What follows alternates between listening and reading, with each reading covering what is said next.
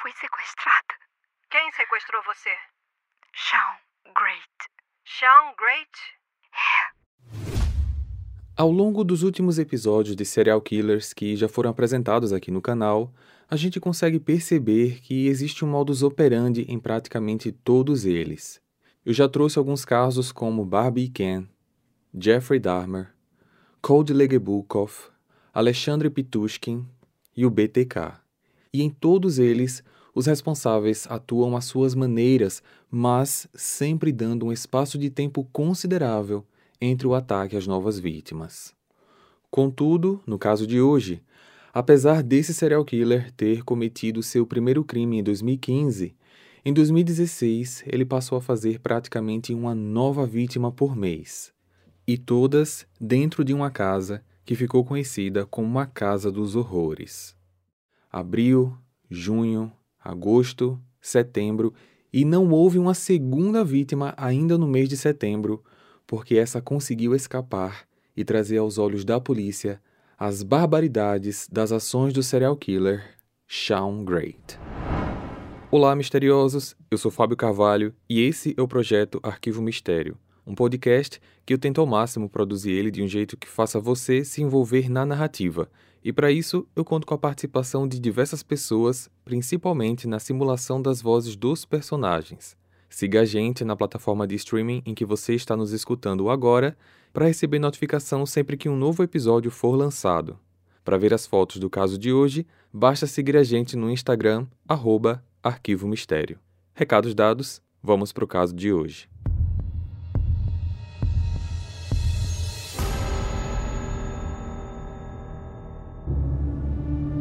Sean Michael Great nasceu em 8 de agosto de 76 em Ohio, nos Estados Unidos. Seus pais se chamam Theresa e Terry Great. Ele tem um irmão dois anos mais velho, chamado Jason, e uma irmã sete anos mais velha, chamada Barbara. Mas Barbara é irmã apenas por parte de mãe, pois ela é fruto do primeiro casamento de Theresa. Na escola, desde a infância, era considerado um garoto muito bonito, principalmente por causa dos seus olhos azuis que tanto chamavam a atenção.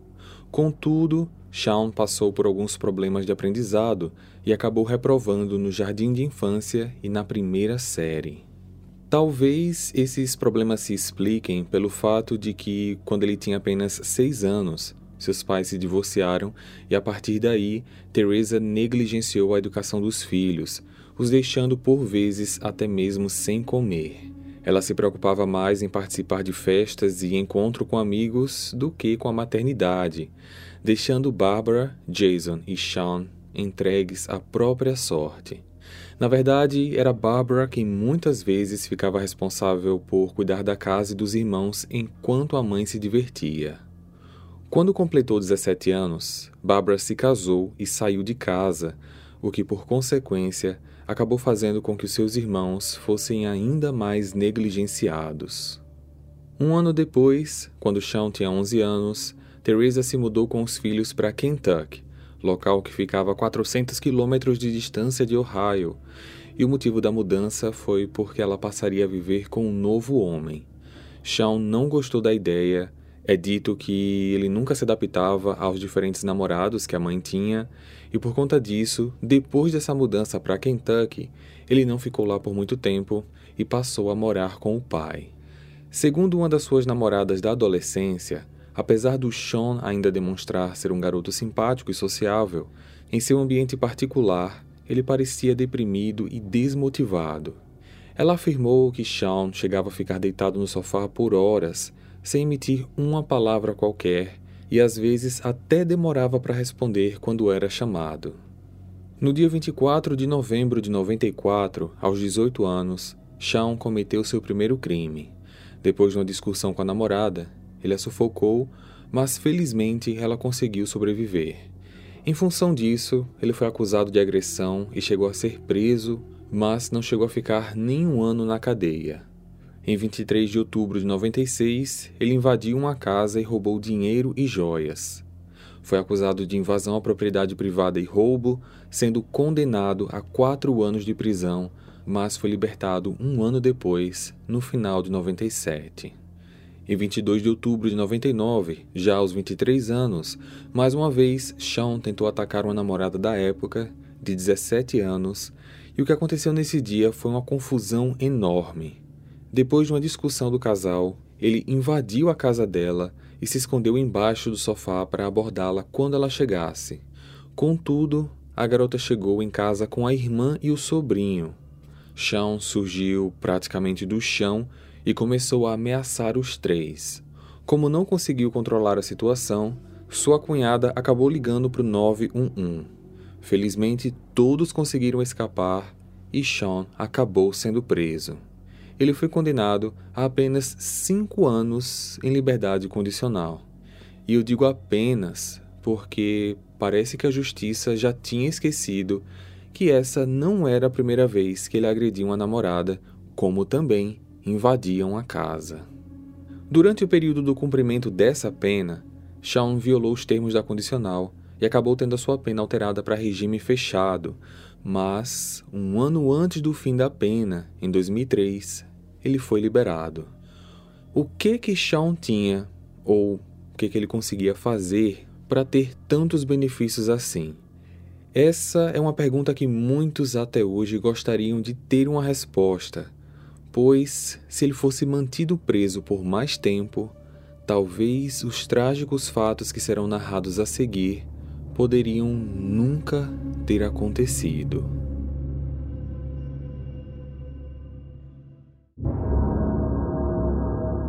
Shawn aproveitava da sua beleza, porte físico e gentileza carismática para tirar vantagem das mulheres. Em vez de tentar se manter em um emprego, Shawn via nas paqueras oportunidades menos cansativas de ganhar dinheiro. Em 2005, Shawn começou a namorar Christina Hildred. O casal estava feliz naquele início, mas ele não conseguiu esconder a sua verdadeira face por muito tempo. Shawn não apenas passou a agir diferente e frio, como se mostrava cada vez mais ciumento e controlador, chegando até a agir agressivamente algumas vezes. Numa certa vez, a qual foi o estopim para Christina, Sean tinha batido em seu rosto várias vezes e agarrado com muita força seu pescoço. Ela conseguiu escapar e pedir ajuda. Sean fugiu, mas foi encontrado quatro dias depois. Ele foi detido e ficou preso por apenas seis meses. Christina, por sua vez, fugiu, com medo de que, assim que ele fosse libertado, fizesse novamente algo contra ela. Em 2011, ele chegou a se casar com Amber Nicole Bowman, com quem viveu junto por pouco mais de um ano. Eles se divorciaram logo depois do nascimento da filha do casal. Amber alegou que Sean havia se tornado bastante controlador. Ele a impediu, por exemplo, de manter contato com a própria família.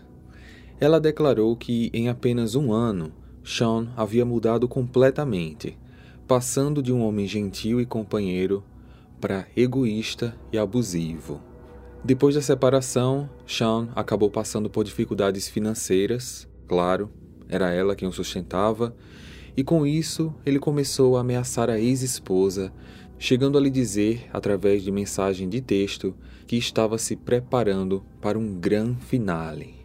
Ele tentava tirar dinheiro dela com ameaças, dizendo que, se caso ela recusasse, ele colocaria o nome dos membros da família dela num chapéu e faria um sorteio. Chegou até a afirmar que, se ele não pudesse ver a filha, ninguém mais a veria. Amber acabou fazendo uma queixa e, em abril de 2013, ela conseguiu uma ordem de proteção policial temporária para ela e para a filha. Depois disso, Sean acabou se tornando um sem-teto vagando pelas ruas e se abrigando em casas ou galpões abandonados pelo condado de Ashland, em Ohio. De 2013 a 2016, Shawn passou a cometer uma série de crimes horrendos, mas que foram, entre aspas, bem escondidos. Foi então que ele deixou de ser apenas um abusador e passou a ser um serial killer. Para que vocês tenham uma ideia, ele chegou a dormir no mesmo imóvel em que duas das várias de suas vítimas estavam em decomposição.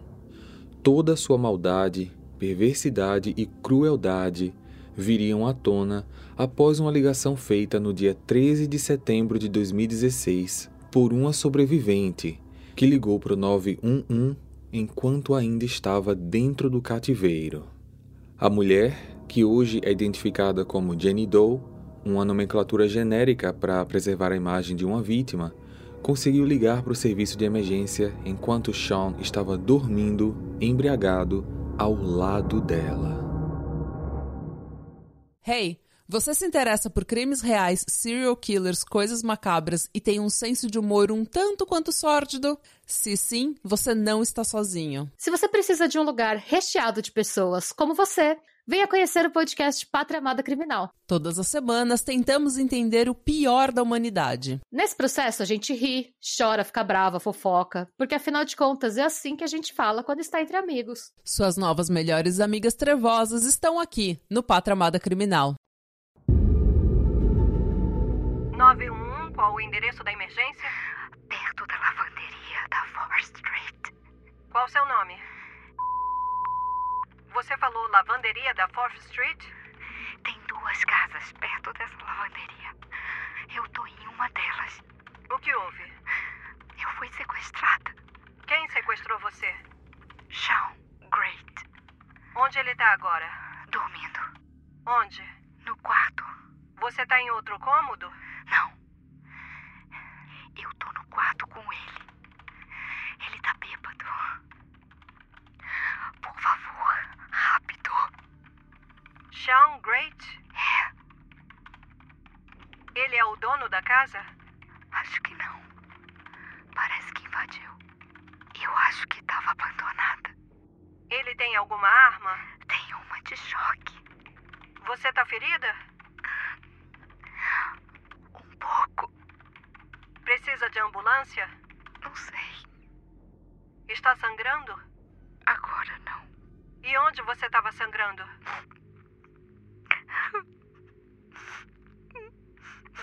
Você não precisa falar se não puder, ok? Mas fica na linha. Certo. Você consegue sair de onde está agora? Ir para outro cômodo da casa? Não. Eu tô presa. Amarrada. E ele trancou a porta do quarto. Você está amarrada agora? Sim. Mas eu meio que consegui me soltar um pouco. Você está ligando do telefone dele? Sim. Vocês estão chegando. Sim, as viaturas já estão a caminho. Por favor, envie muita gente. Pelo amor de Deus. Se você achar que não pode falar, não precisa falar, tá? Mas fica na linha comigo.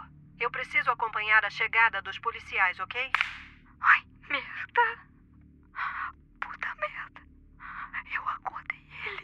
Ok, larga o telefone. Não deixa ele te ver com o telefone. Jane havia ativado sem querer por poucos segundos a arma de choque e o equipamento fez um barulho que acordou Sean. Ela soltou o telefone, mas não desligou. Por sorte, Sean apenas acordou, se sentou na cama, olhou para o chão e deitou novamente na cama para dormir. Cerca de cinco minutos depois, quando estava mais segura, Jane pega o aparelho de volta. Eu consegui sair do quarto. Os policiais estão na área já procurando pela casa. Consegue ver ou ouvir eles? Não, Você pode sair da casa? não. A porta tá trancada. Mas você está na porta? Sim. Tô. Ela saiu do quarto, mas está do lado de dentro da casa. A casa está trancada. Você consegue aparecer em alguma janela? Sim. Consigo. Eu vi eles passando. Eu vi a luz da sirene. Peça pra eles voltarem. Ela Por disse para favor. vocês voltarem. Vocês passaram da casa. Ela está na janela. Assim que a polícia chegou, Jane ainda se manteve na linha e tudo foi gravado. Ela estava nua, machucada e apontou aos policiais o quarto onde Sean estava. Ele foi levado imediatamente para a delegacia e, enquanto isso, outros policiais vasculharam todos os cômodos daquela casa abandonada. Não demorou para que eles encontrassem dois corpos que mais tarde seriam identificados como Elizabeth Griffith e Stacy Stanley, duas mulheres desaparecidas em agosto e setembro daquele mesmo ano. Uma delas foi encontrada no armário e a outra no porão. Segundo atestam os laudos periciais, ambas foram sufocadas até a morte. Um destino que muito provavelmente não seria diferente do que a Jane Doe teria. Os corpos estavam em avançado estado de decomposição e eu voltarei em breve para falar sobre essas vítimas quando eu entrar na lista de todas as vítimas do Sean. Mas vocês já podem imaginar que o que aconteceu com elas foi praticamente o mesmo ao que Jane relatou ter sido submetida. Em seu depoimento, Jane Doe disse que havia conhecido Sean há pouco tempo, não mais do que um mês, enquanto jogava badminton em seu condomínio. Eles ficaram amigos, mas Jane disse que não tinha interesse em ter algo a mais com ele. Mesmo assim, no dia 11 de setembro, ele conseguiu fazer com que ela o acompanhasse até a sua casa, no caso, a casa abandonada que ele invadiu e havia transformado em seu lar. Ele disse que tinha uma sacola cheia de roupas para doar e Jane, então, acreditando, o acompanhou. Já no local, ele a intimidou com um aparelho de choque a amarrou e já na primeira noite, Sean mal dormiu, não dando a ela qualquer chance de escapar. Ela disse que ele a fez de escrava sexual, a obrigava a ingerir sedativos, os quais faziam com que ela ficasse muito relaxada, dopada, mas ainda consciente, e afirmou com muita dificuldade, medo e até vergonha que tinha sido submetida aos mais degradantes métodos de violência sexual possíveis. Só para que vocês possam ter uma ideia, os policiais encontraram na casa um cabo de vassoura onde em uma das pontas estava enrolada várias meias e por cima das meias vários preservativos. Esse era apenas um dos materiais que ele usava. Foi apenas no final do terceiro dia, após Sean ter bebido muito e apagado, que ela conseguiu pegar o celular dele para ligar para a polícia.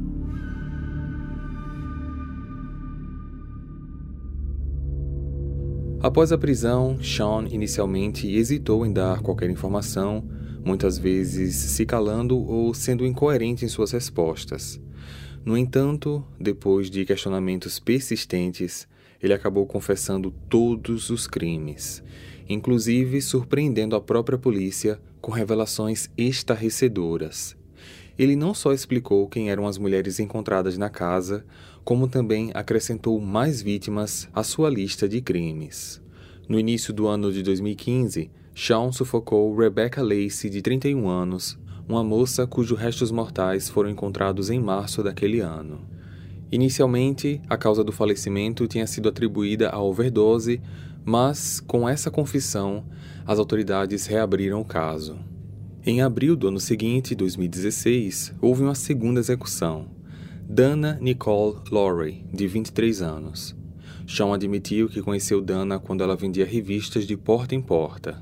Ele disse que a convidou para entrar e, uma vez lá dentro, ele a esfaqueou. Dana estava reportada como desaparecida e, com a confissão de Sean, ela pôde ser encontrada após ele ter apontado no mapa onde tinha a enterrado. Em junho do mesmo ano, a nova vítima foi Candice Mary Cunningham, de 29 anos. Sean alegou que namorou ela por um curto período até sufocá-la fatalmente. A garota sequer havia sido dada como desaparecida, pois era uma pessoa humilde, não tinha celular, rede social, e a família acreditava que ela simplesmente havia se mudado para Carolina do Norte, onde tinha lá alguns amigos. O corpo foi encontrado após Sean conduzir a polícia até uma casa abandonada que havia sido incendiada no condado de Richland, e atrás dessa casa estava o corpo de Candice. Chegamos então às duas vítimas fatais mais recentes do Sean, Elizabeth e Stacy, as mulheres encontradas na casa abandonada onde ele foi preso.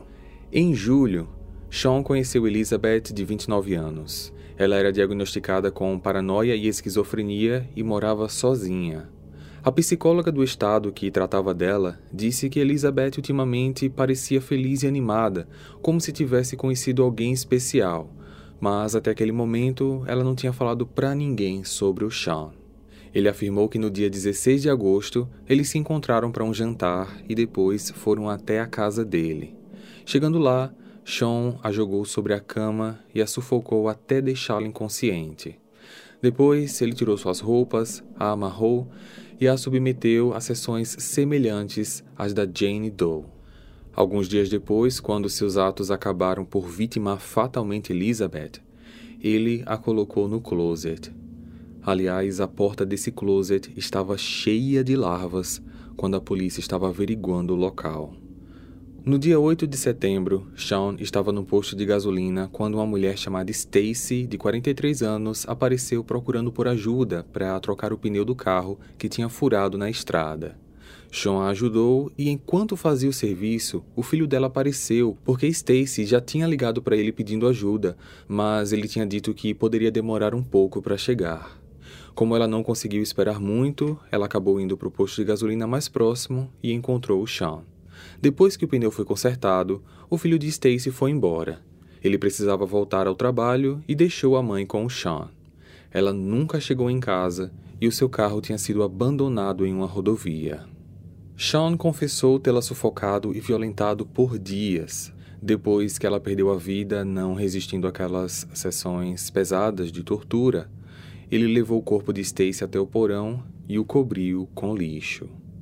Então, ao ser julgado, Sean estava respondendo por cinco feminicídios e a crimes de sequestro, abuso e cárcere privado. Um crime em 2015, Rebecca, e cinco em 2016. Dana, abril, Candice, junho, Elizabeth, agosto, Stacy, setembro e Jane Doe, setembro também. Não dá para imaginar quantas mais em tão pouco tempo se tornariam vítimas dele se Jane Doe não tivesse conseguido pedir ajuda. No dia 15 de setembro, Sean fez uma nova reconstituição dos crimes, detalhando cada um, e nesse dia ele demonstrou em um dos oficiais como sufocava suas vítimas. Durante o julgamento, que se iniciou muito rápido, no dia 22 de setembro daquele mesmo ano, Sean alegou ser inocente de todas as acusações e o seu advogado, Rolf Whitney, tentou demonstrar que ele se declarava assim por motivo de insanidade mental. Isso parecia ser um plano em conjunto para tentar livrar o réu da pena capital, mas de nada adiantou. Após vários meses de julgamento, que acabou apenas em 2019, com audiências separadas para cada vítima, Sean Great foi considerado culpado de todas as acusações e condenado à pena de morte. No dia 10 de dezembro de 2020, Sean perdeu seu processo de recurso contra a sentença. A Suprema Corte de Ohio manteve a decisão, declarando que não haveria qualquer outra punição que pudesse trazer o mínimo de justiça às vítimas. A sua execução está programada para o dia 19 de março de 2025.